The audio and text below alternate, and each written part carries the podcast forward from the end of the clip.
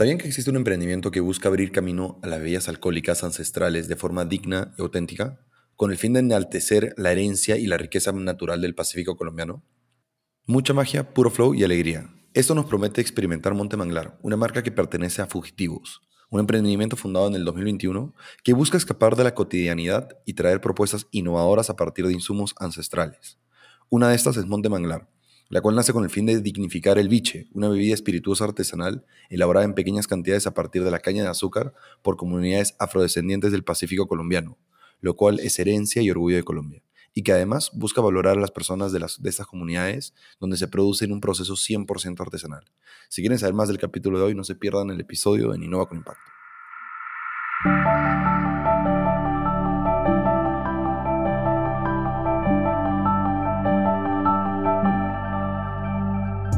Hola, soy José Ignacio Camacho y me apasiona la innovación con impacto. Si te gusta la sostenibilidad, la economía circular o la innovación con propósito, este es el lugar para ti. Acompáñame mientras entrevisto a las personas que están liderando el cambio dentro de Latinoamérica. En este episodio tenemos como invitados a Juan Salinas y Andrés Andrade, ambos cofundadores de Monte Manglar, una marca que busca dar a conocer el biche, creado por familias de las comunidades del Pacífico colombiano en las zonas rurales. El biche, a base de estirado de caña, es una receta ancestral que se transmite generación en generación, que es preservado y vive hoy con Monte Manglar. Una bebida que busca reivindicar el legado de múltiples generaciones de estas zonas, muchas veces olvidadas. Juan y Andrés cuentan con amplia experiencia en el sector y vienen de un background en consumo masivo. Bienvenidos y gracias por estar acá en Innova con Impacto. Mil gracias, José, un gusto. Hola, José, ¿cómo está todo? Juan, Andrés, ¿nos puede contar antes un poco de ustedes y, cómo así deciden emprender en, el mundo del impacto social, eh, sobre todo en este rubro, que es un rubro que quizás no, necesaria, no, no, no ve mucho, mucho de estos tipos de emprendimientos? Pues ahí yo dejaría a Sally, que es el que se inventó eh, eh, este proyecto. A ver, pues nada, primero que todo, nuevamente gracias por esta invitación. Eh, pues Monte Manglar es un proyecto de biche. Para muchos de ustedes que están escuchándonos hoy, el biche es algo similar al pisco. Es lo que busca ser una bebida que tenga la identidad nacional. Y este proyecto básicamente nace de la confluencia eh, de dos momentos importantes en mi vida. El primero, estando en la universidad, fui muy amigo de una persona que trabajó su proyecto de identidad eh, racial y de su identidad comunitaria alrededor de, de este destilado de caña y con el cual siempre fue un gran habilitador de, fiestas y de celebraciones que me marcaron mucho cuando, en la universidad particularmente. Y después, unos años más adelante, encontrarme trabajando en la industria de los licores para una multinacional eh, muy importante de, de, licores y allí mi cabeza hace clic entre las historias del mezcal y, y, lo que es la historia del bichi. Entonces, básicamente eso es, allí tengo la oportunidad de conocer a Andrés Andrade, quien es eh, parte del equipo fundador y a nuestro otro socio, y comenzamos a rebotar ideas que llegaron a ser lo que finalmente hoy es Monte Manglar. Y yo, eh, pues conocí a Sally en la empresa que, que, trabajábamos. Eh, yo soy ingeniero, he trabajado con licores toda mi vida y al final de mi vida, digamos, corporativa, era gerente comercial del portafolio de lujo de, esta empresa y él eh, tenía siempre en la cabeza el tema de emprender, que eso tenía que pasar por algún lado, todo lo que yo entendía en, esta empresa trataba de guardarlo en mi cabeza para otro proyecto. Se presentó la idea, Sally me llamó, me dijo quién era el equipo, me contó la idea, yo hice un pequeño research ahí y dije, pues vamos de una. Eh, renuncié, eh, que es un salto difícil de dar y estamos en esto dándole ya con buenos resultados. Ahora, justamente es, interesante eso y mencionaba en este rubro porque en el sector, digamos, de, de licores, muchas, o sea, digamos, mejor dicho, pocas empresas dominan el mercado, tienen muchas marcas, eh, pero no se ve mucho de estos emprendimientos con impacto, ¿no? Se ve, sí sabemos de emprendimientos artesanales, en todo creo que eso es transversal a, los tipos de licores, ¿no? Desde cervezas artesanales. Todos creo que hasta nacieron de alguna manera artesanalmente, ¿no? Pero pocos tienen un fin artesanal y social como, como el que ustedes están planteando. Entonces, ¿nos puede contar un poco la propuesta de valor social que tiene Monte Manglar? En, un principio nosotros estábamos, el, propósito de Fugitivos Monte Manglar es una marca de fugitivos, que en realidad es la empresa nuestra.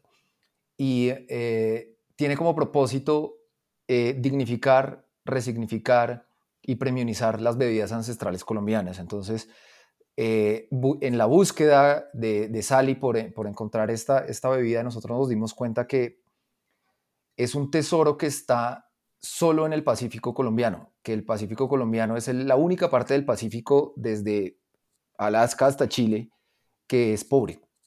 Entonces, dijimos, acá se empiezan a juntar un montón de cosas porque eh, hay un, abandono estatal en esta zona, es, son comunidades muy alejadas para ir a donde nuestro productor toca llegar hasta Tumaco y después ir lancha por el mar para poder llegar, no hay, no hay carreteras ni nada por el estilo.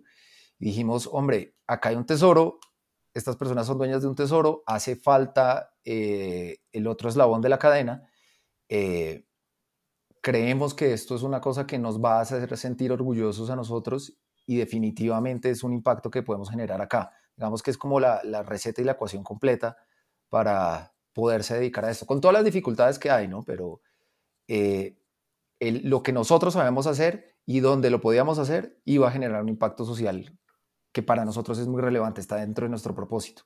Yo ahí solo para complementar un poquito, Andrés, para que nuestra audiencia entienda un poco, entendiendo que, que gran parte va a estar situada en Perú, es como si ustedes tuvieran que llegar a Máncora y en Máncora tuvieran que tomar una lancha que los lleva 40 minutos hacia adentro eh, del Pacífico, donde no hay carreteras, donde no llegan digamos que no hay otra forma de llegar sino en lancha.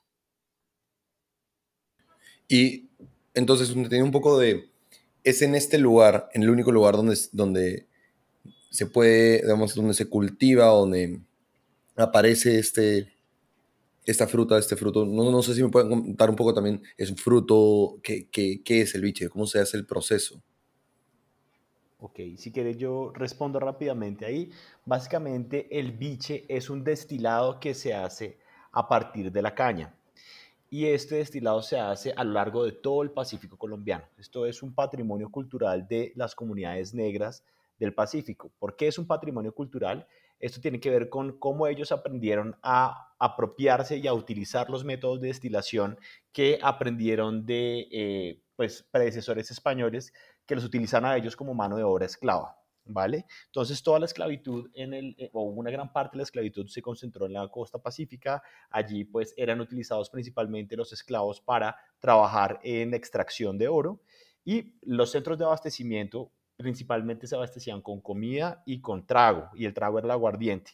Ellos aprenden cómo destilar eh, esta, eh, a la caña y digamos que a partir de esto crean este destilado que es propio de las comunidades negras del Pacífico colombiano. Entonces, el proceso productivo es un proceso eh, muy interesante. Son caña, es caña orgánica que se siembra en procesos agroforestales. ¿Qué significa un proceso agroforestal? Es, decir, que no es un monocultivo extensivo y que alrededor de ese cultivo y dentro del cultivo hay otro tipo de sembrados alrededor. Es decir, tú vas al, al cultivo de caña y dentro del cultivo de caña y alrededor del cultivo de caña te vas a encontrar árboles frutales como guanábanas, como papayas, como eh, limón, mandarín y demás. Y son eh, árboles que con su presencia afectan también eh, el sabor de la caña. Y esto es una caña que se siembra al lado del mar. Entonces estamos hablando que hay una parte de notas frutales que están influenciando, digamos que en todo el ecosistema en el que están. Y el hecho de que el cultivo de caña quede al lado del mar, a 20 metros del mar, hace que también estas notas de la salinidad del mar queden impregnadas en la caña. Haz de cuenta, está el mar constantemente estrellando el mar del Pacífico, estrellándolo contra las rocas, poniéndolo en el ambiente. En el ambiente, las brisas van llevando estas partículas de la salinidad del mar hacia la caña. Y como sabes, la caña está compuesta en una gran parte de agua. Para que te hagas una idea, cuando se lleva la caña, se corta la caña y se extrae el guarapo, que es de donde viene el biche. 60% de todo lo que de, de todo lo que se muele se convierte en guarapo, es decir, 60% de la caña es agua, es decir, recibe muchísimo de todo el medio ambiente. Entonces, esto es lo que hace que este sea una materia prima tan rica, es una materia prima, como te decíamos, orgánica, de procesos pues muy particulares en, la siembra y en, la en, la tala, en la cosecha. Em, y hacen pues que tenga un fruto muy, muy rico. Y solo puede ser destilado en el Pacífico colombiano. Eso también lo hace un líquido muy humano. Tiene, tiene como la huella de la persona que lo hace, de la región donde se hace, y es, una, es algo que nosotros queremos proteger. ¿Quién lo hace y dónde lo hacen? Claro, entonces es, es un destilado, por lo que mencionas, que absorbe mucho los sabores y, y según la zona dentro de este Pacífico colombiano va a tener distintos aromas, distintos sabores, etcétera, ¿no? De acuerdo. En ese sentido, piensa como en un vino, donde el tipo de uva y donde el terreno donde tú lo siembres afecta el sabor del el vino y, y, la producción del vino que se está haciendo. ¿Y cómo buscan proteger? Mencionan, mencionan que querían proteger las, el, el, artesano que desarrolla esto. ¿Cómo buscan ustedes proteger esto y, y diferenciarse de una propuesta artesanal normal, común, que es, ok, yo trabajo con agricultores, etcétera, pero ahí llega el tema artesanal. No lo digo por, desmerecer ese tipo, sino yo entiendo que su propuesta va más allá incluso de eso, ¿no? Es algo de, ok, es un licor artesanal, sino es un licor artesanal que tiene, que busca reivindicar por lo que mencionas y además generar un impacto. Para eso nosotros desde la botella, los mensajes y, y lo que hacemos, todo busca resignificar quién lo hace y dónde lo hace. Ahorita, si quieres, Ali, pues contar un tema, el, tema del, producto y cómo se presenta, pero para nosotros en, la botella siempre está el nombre del maestro bichero y del corregimiento donde se hace eh, el biche. Nuestra intención es darle visibilidad no solo al líquido, sino a la persona, a la familia de las tradiciones que están detrás de esto. Entonces, toda la construcción de la marca está diseñada para eso, pero además el medio de producción, es decir, eh, la destilación y la materia prima, es algo que nosotros protegemos en una asociación junto con el, con el productor.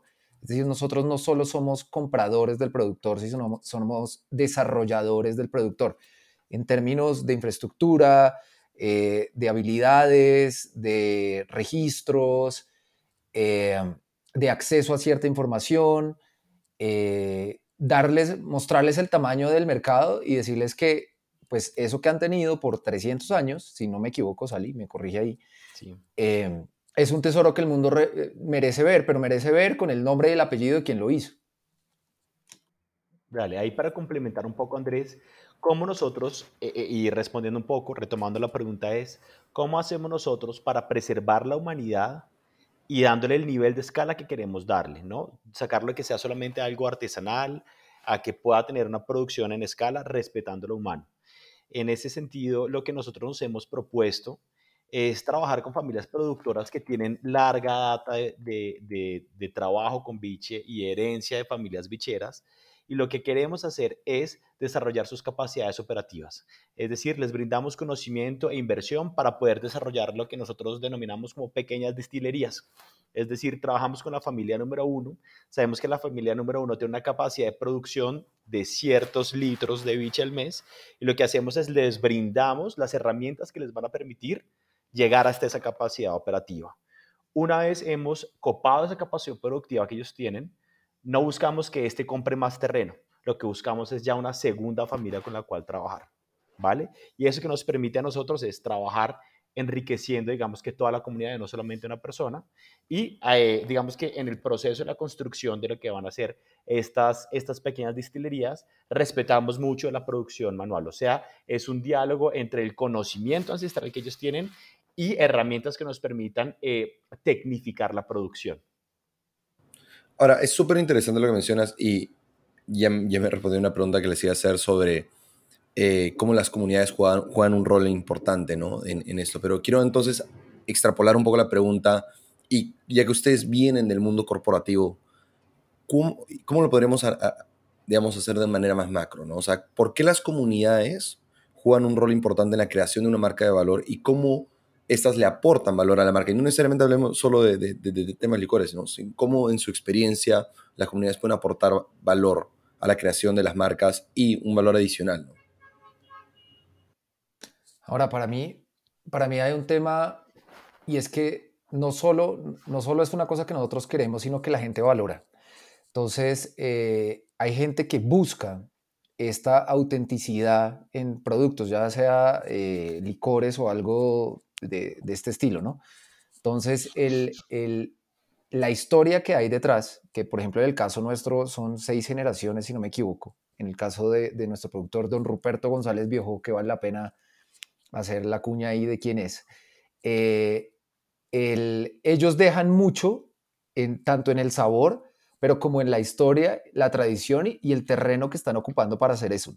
Entonces, eso, ellos le otorgan el sentido humano y nosotros lo, quisimos dejar también en el, en el sabor y dejar que el, líquido cambie. Ahorita la infraestructura de grandes empresas hace que todo sea estándar, ¿no?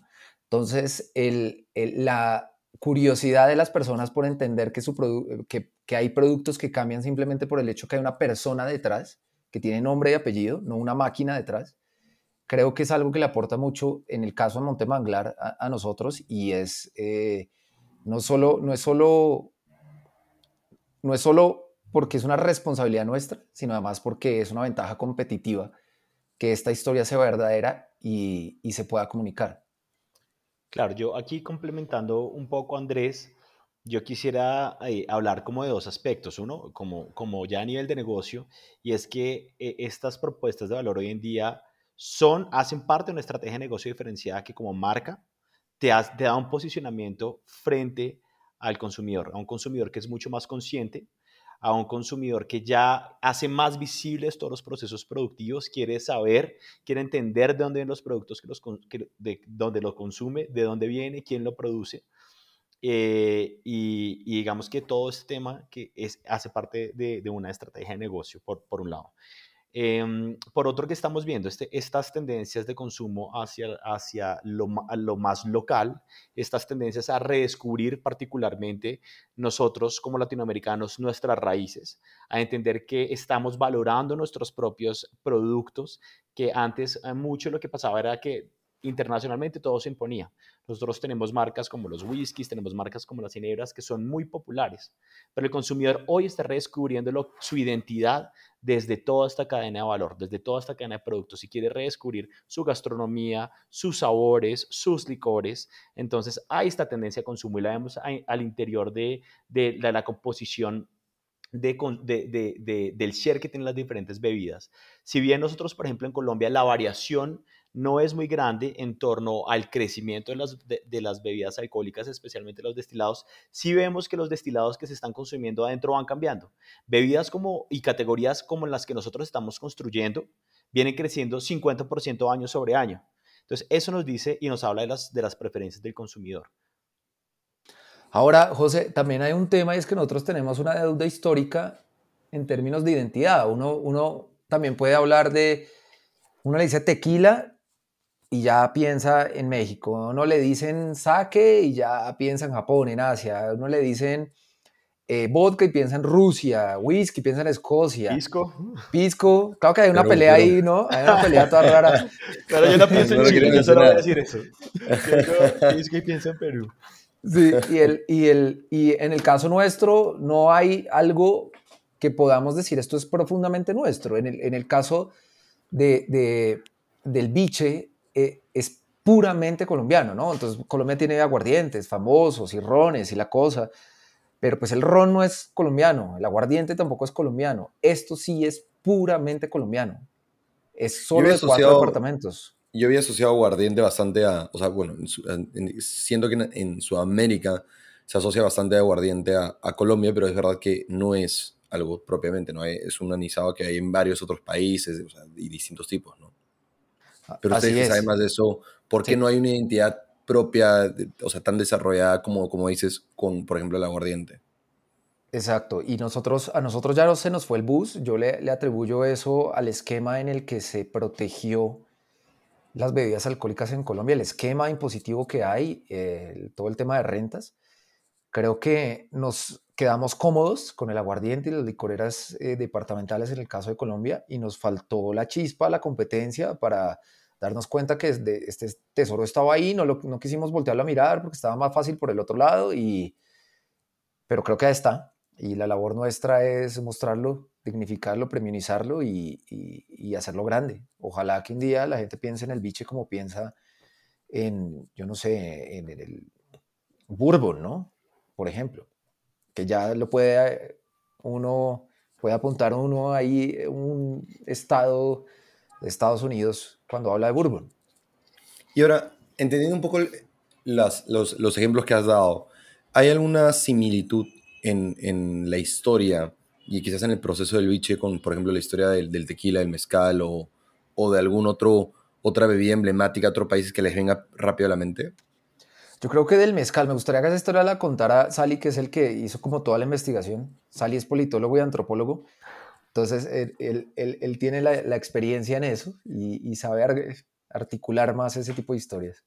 Sí, no, de acuerdo. El, el tema con el mezcal, que es bastante interesante, y tiene dos paralelos que son interesantes. Uno, el, para, el paralelo histórico eh, y dos, el paralelo en términos eh, comerciales. Entonces, primero hablemos del histórico. El, el mezcal también fue una, una bebida que fue utilizada principalmente para mm, prácticas ceremoniales y rituales, era considerada una bebida sagrada eh, y era producida en cierta región. Era prohibida hasta el 95 en, en México. ¿Qué pasa? Pues las comunidades se paran y dicen que necesitan, que esto hace parte de su eh, historia, que hace parte de su cultura y que a ellos no se les puede expropiar estas, eh, estos temas culturales. Entonces, eh, dan esta lucha grande en México. México finalmente dice, ok, vamos a reconocer que esto está sucediendo, vamos a entender en qué estado se está pasando y vamos a proteger con la denominación de origen que el mezcal solo pueda ser utilizado en estas regiones. Y no solamente eso, sino vamos a, proteger el proceso productivo. Es decir, para que ellos puedan insertarse dentro de un marco comercial, vamos a tener que crear unas regulaciones especiales porque usted no va a destilar de la misma forma que hace cualquier otra destilería eh, de tequila en México. ¿Por qué? Porque sus prácticas ancestrales y sus prácticas culturales tienen que preservar en el modelo de producción.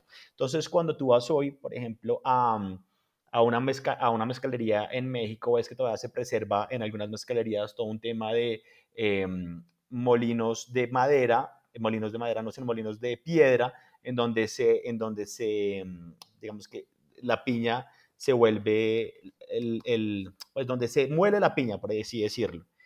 Eh, y se preservan muchas prácticas de cómo era la forma de producción y se limita la producción solamente a determinados estados. Ahora, ¿qué pasa en términos comerciales? En 95, como dijimos, ya se hace toda esta protección, se lleva un patrimonio cultural, pero vemos una cosa muy interesante. Desde el 2008 hasta el 2018, la categoría creció de forma astronómica. Es decir, en, en el 2008, México producía 36 mil cajas de mezcal. En el 2018, eh, México cerró cercano a la producción de 400 mil cajas de mezcal. Estamos hablando de, un crecimiento gigante tan solo en 10 años. ¿Eso qué tiene que ver? Pues obviamente con un boom del tequila y demás, pero em, pues toda esta denominación de origen y este impulso que se le da a nivel estatal sirve para que haya visibilidad y para que se creen las, plataformas de, distribución. Algo similar está pasando aquí en Colombia. El biche ha estado por más de 300 años, el biche es tan viejo como la esclavitud en el país. Eh, pero ha permanecido en la clandestinidad. Sin embargo, el pasado 8 de noviembre se sancionó la ley presidencial que firma la protección de esta bebida bajo este patrimonio cultural y bajo este, bajo este mecanismo de producción que también va a ser eh, de una denominación de origen. Entonces, como puedes ver, hay ciertas similitudes y a mí me encanta aquí citar a Andrés que, que, que hizo un cabezazo con esto y decimos es, la historia no se repite, pero sí se asemeja. Y nuestra hipótesis es que nosotros vamos a recorrer el mismo camino que recorrió el mezcal en México.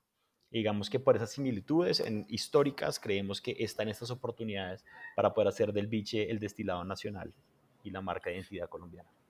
Y justamente hablando sobre el, el rol del Estado, ¿no? Porque eso, como, como todo el mundo sabe, en, en, en Perú y Chile está una disputa y es una disputa a nivel ya gubernamental, donde hay, hay peleas en conferencias eh, y, y, festivales, digamos, en, en, en, otros países, ¿no? En Europa creo que está designado el piso como peruano, entonces ahí Chile tiene que entrar con otro, o sea, y así hay varios cambios, no, no, no, no, no sé si lo que estoy diciendo es 100% correcto, pero sé que hay disputas en, todos los, en todas las conferencias de, de ese tipo. ¿Cuál creen ustedes que es el rol del Estado justamente para poder impulsar todos estos productos derivados de patrimonios culturales, derivados de, que, representan, mejor dicho, que representan patrimonio del, de, del, país, porque muchas veces vemos esa falencia del Estado que termina perjudicando a, no necesariamente a la empresa privada, sino termina perjudicando a este patrimonio y lo termina no solo, perjudica, eh, no solo perjudicando, sino también no lo protege.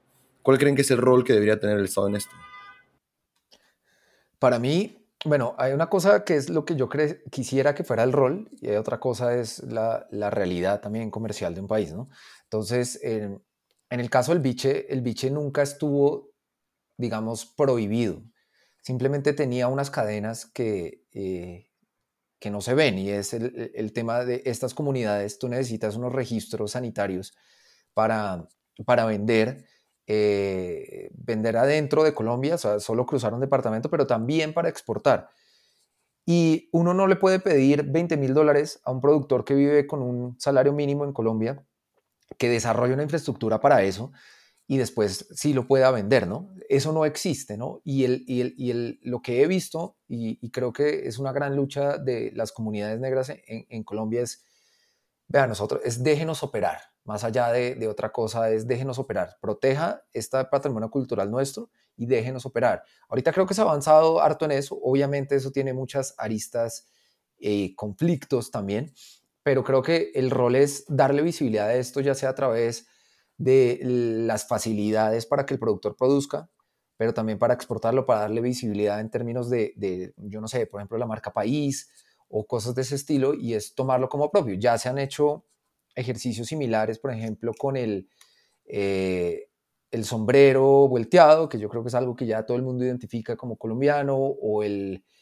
el bocadillo veleño, que también tiene una denominación de origen, el café nuestro, ¿no? Entonces es, es darnos cuenta que no son apuestas como las mainstream, sino el, el, el, rol del Estado debería buscar qué es esto que es completamente colombiano, que es patrimonio de nuestras comunidades y cómo los ayudamos términos monetarios o facilitándoles que lo puedan hacer, ¿no? Una de las cosas que nosotros eh, nos hemos dado cuenta es que las intervenciones estatales son muy puntuales, son in and out y, no dejan, ¿no? No dejan ahí eh, algo más que una inversión. Lo que nosotros estamos buscando es crear la demanda, que con la demanda viene la, el desarrollo. Buscamos que esto tenga eh, por fuera de Colombia un mercado y, creo que en, eso el, gobierno tiene mucho que ver. Y ahora para impulsar un poco este, este, esta bebida, ¿ustedes están planeando mantenerse todavía en un mercado local o de todas maneras están mirando al, al, mercado eh, extranjero?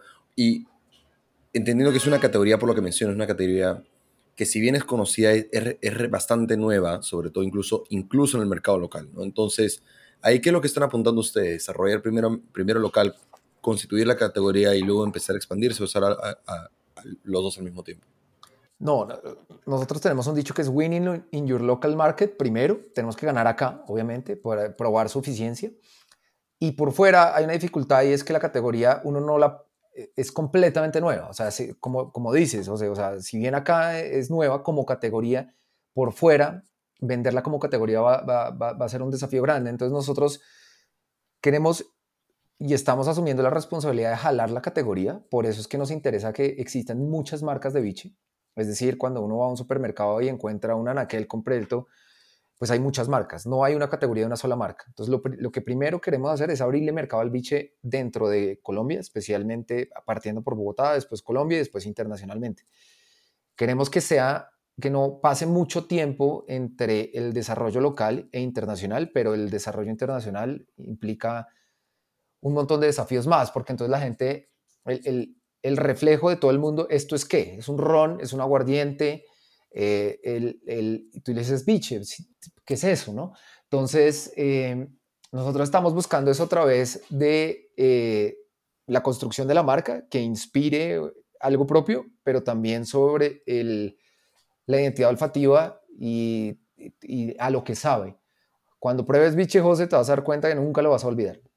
O sea, tiene una, un, un, un, aroma y un sabor que, que no, no lo has visto nunca, ¿no? Entonces huele como a mar, aceituna, pero está hecho de azúcar, de caña de azúcar. El, eh, el, tema es ya la próxima vez que lo vuelvas a ver eh, o a oler, ya lo vas a ubicar como biche, pero ese trabajo por fuera de Colombia implica unos desafíos muy diferentes, ¿no? Entonces eh, estamos tomando un paso a la vez y es ganar acá, Bogotá, ganar en Colombia y después ganar por fuera.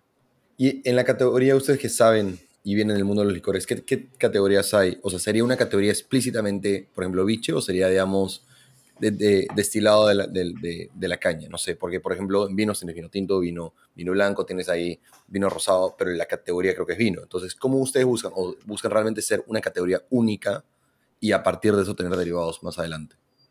Ojalá fuera así, pero es inevitable que la gente lo asocie a un destilado de la caña, pero pues dentro de los whiskies, ¿no? Entonces está el whisky japonés, está el whisky irlandés, está el whisky escocés, que esos son conflictos incluso dentro de ellos mismos. Está el bourbon, que es también muy similar eh, en su proceso de producción. Entonces es buscar, quién sabe, probablemente es entrar dentro de una categoría de destilados de la caña y después decantar en una categoría propia.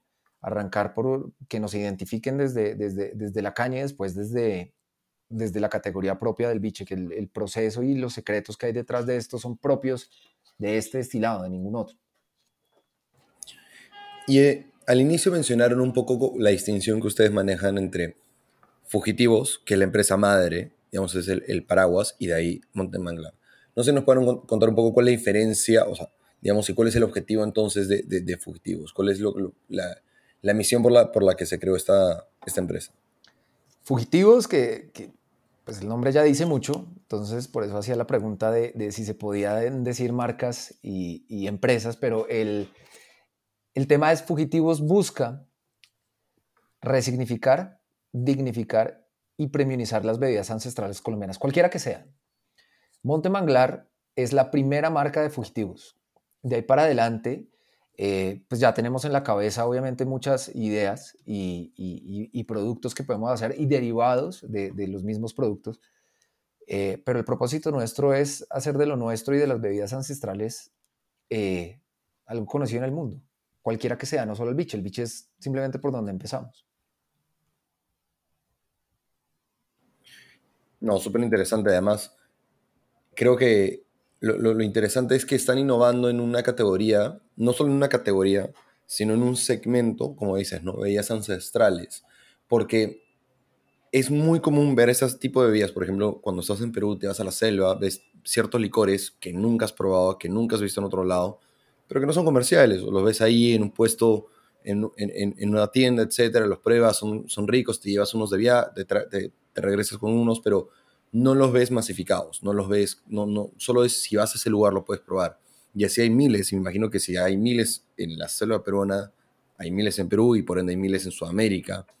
Pero claro, no son conocidos porque los conocidos es el whisky, Johnny Walker, el, el ron, etc. Entonces solo hay ciertas marcas que han logrado consolidarse, pero qué importante poder dignificar y sobre todo darles un, un espacio en, a esas otras marcas que son tan, tan o más importantes que las comerciales, ¿no?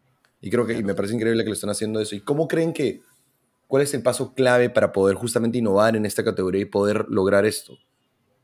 Para mí, bueno, eso está por toda Latinoamérica. Yo llegué el domingo de Costa Rica y vi por toda la carretera, escrito a mano además, que en Colombia también pasa mucho con el vino de palma, y es el, el vino de Coyol, si no lo estoy pronunciando mal yo decía, ¿qué es eso? ¿Y de dónde lo hacen? ¿Y, y, por todos lados, como el ejemplo que acabas de dar, siempre está eso eh, eh, eh, por todos lados. Pero para mí, el truco es una cosa que nosotros como que percibimos muy rápidamente, es que los productos están, pero no hay quien de, ponga el segundo eslabón de la cadena y es, hay productos muy buenos por toda Latinoamérica que uno encuentra, pero no hay quien los vuelva marca y quien los comercialice.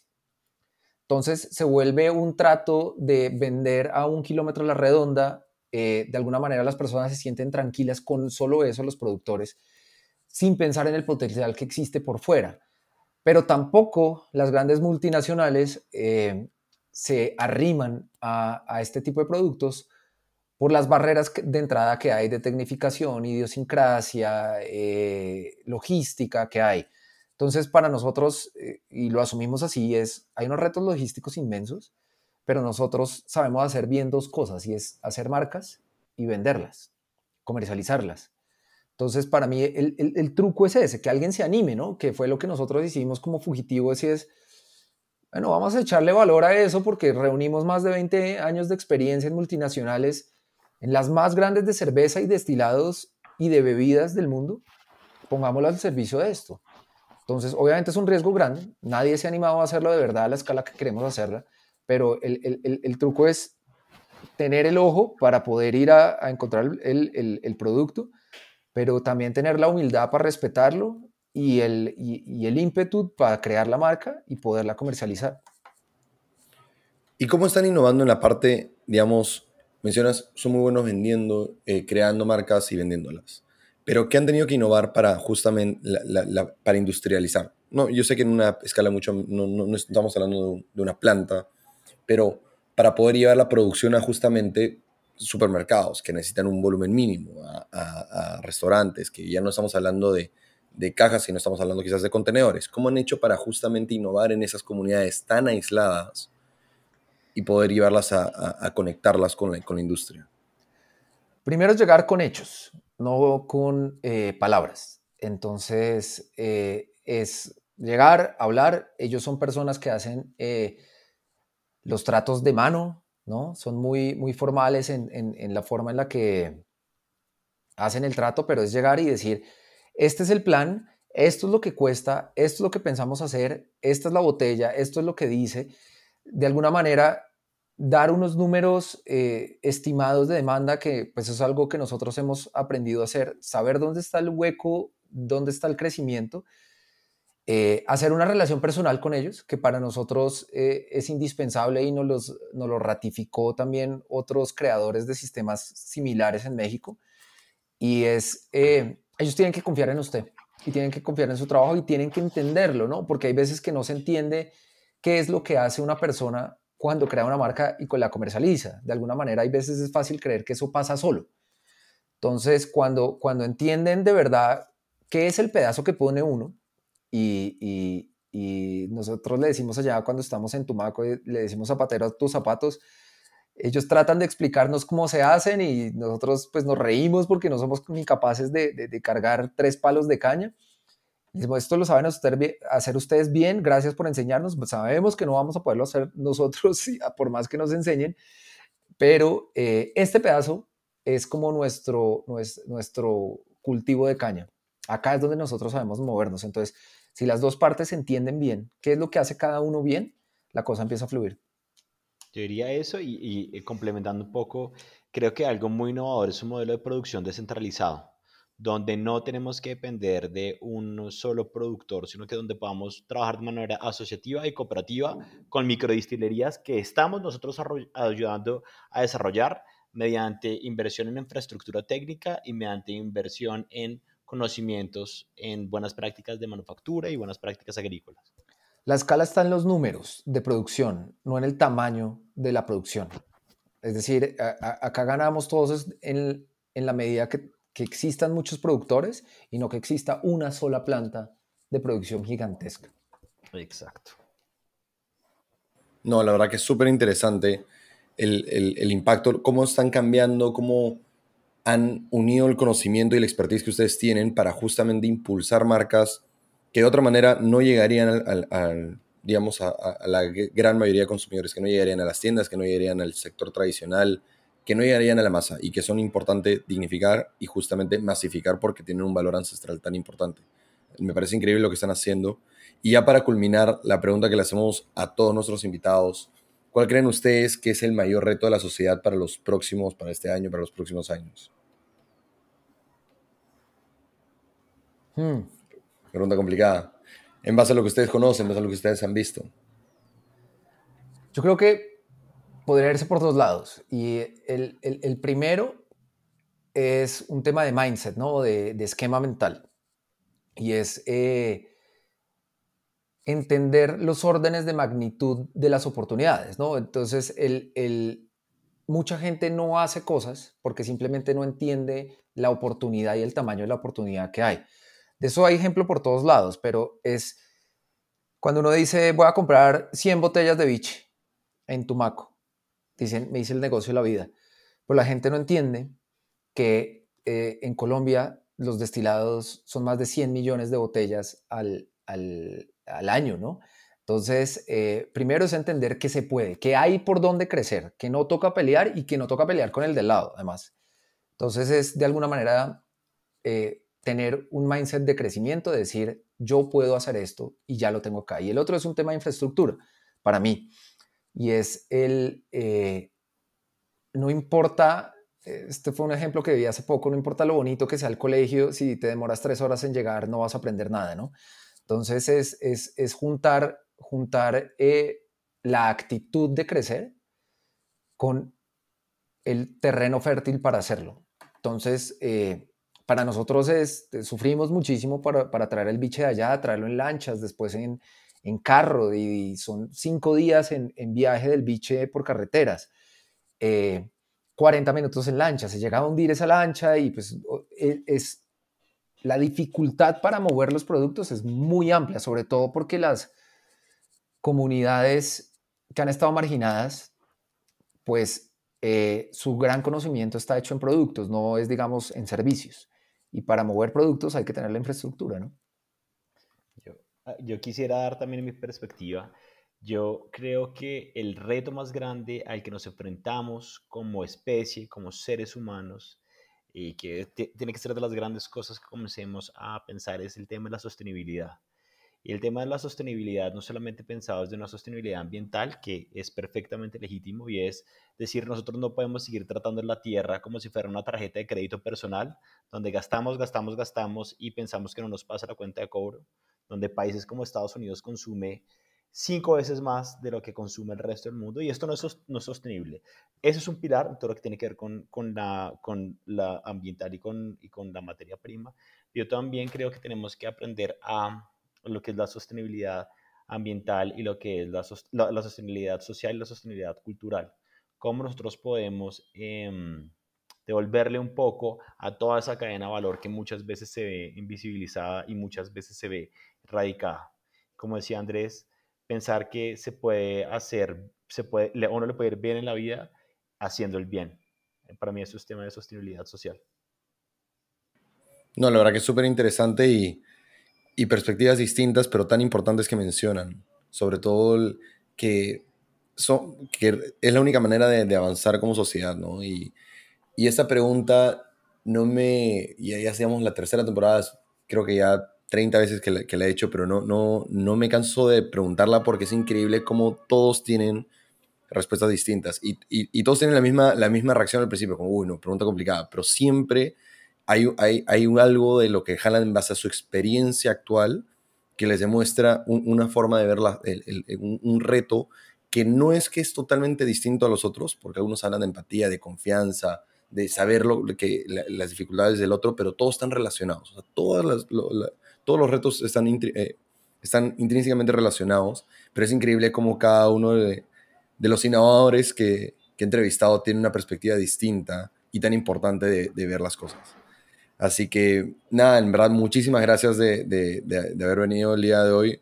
Gracias por el espacio. Que sigan los éxitos, la verdad, lo que están haciendo es increíble y espero ver pronto un, bicho por acá en Perú. Yo ya probé uno, la verdad que es súper rico, es un sabor, como dices, distinto, que no lo puedo asociar con ninguna otra marca, con, ningún otro, con ninguna otra bebida. Yo cometí el error de que pensaba que tenía 20%, entonces hice un shot como si fuera aguardiente cuando me di cuenta que tenía 40%. Pero la verdad que es súper súper interesante y, que sigan los éxitos. Y otra vez, gracias por, por estar el día de hoy acá.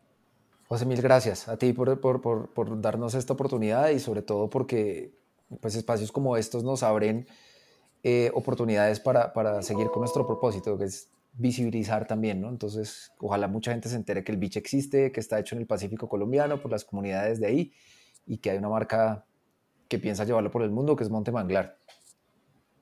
Sí, yo no, igual, José, agradecerte el espacio, siempre es, es muy rico poder compartir y poder rebotar ideas con personas que también están pensando en cómo impactar y cómo cambiar el mundo y que comienza por nuestras propias acciones. No sobra tampoco invitar a la gente que le haya sonado interesante el proyecto, que nos puede seguir en Instagram, en arroba montemanglar. Y los envíos internacionales vienen pronto. Buenísimo. Ya hay, muy, ya hay mucha gente llevándoselos en la, en la maleta. Yo me voy a llevar unos, par, unos, cuantos ahora que vaya a Bogotá, así que traeré por acá. Nada, muchísimas gracias y que sigan los éxitos. Ya nos vemos. Sí. Necesitamos más marcas como Monte Manglar, donde busquen generar un impacto positivo e innovador en el sector de bebidas alcohólicas ancestrales al proteger el origen, la producción local y la propiedad de la misma, con el fin de transmitir la magia, los saberes, la herencia y la cultura que el bicha representa. Asimismo, cabe destacar la autenticidad y transparencia que cada una de sus botellas tiene al reconocer a la persona que lo creó. Con eso vemos que el verdadero fin de esta marca va mucho más lejos que el solo vender y comercializar su producto sino que genuinamente buscan valorar y dar a conocer el tesoro que el Pacífico colombiano tiene en sus comunidades rurales. Así como ellos dicen, buscan dignificar las bebidas ancestrales. Espero que les haya gustado este capítulo de Innova con Impacto. Si te gustó, te invito a suscribirte a este podcast para seguir conociendo a personas que están liderando el cambio. Un gusto y hasta la próxima.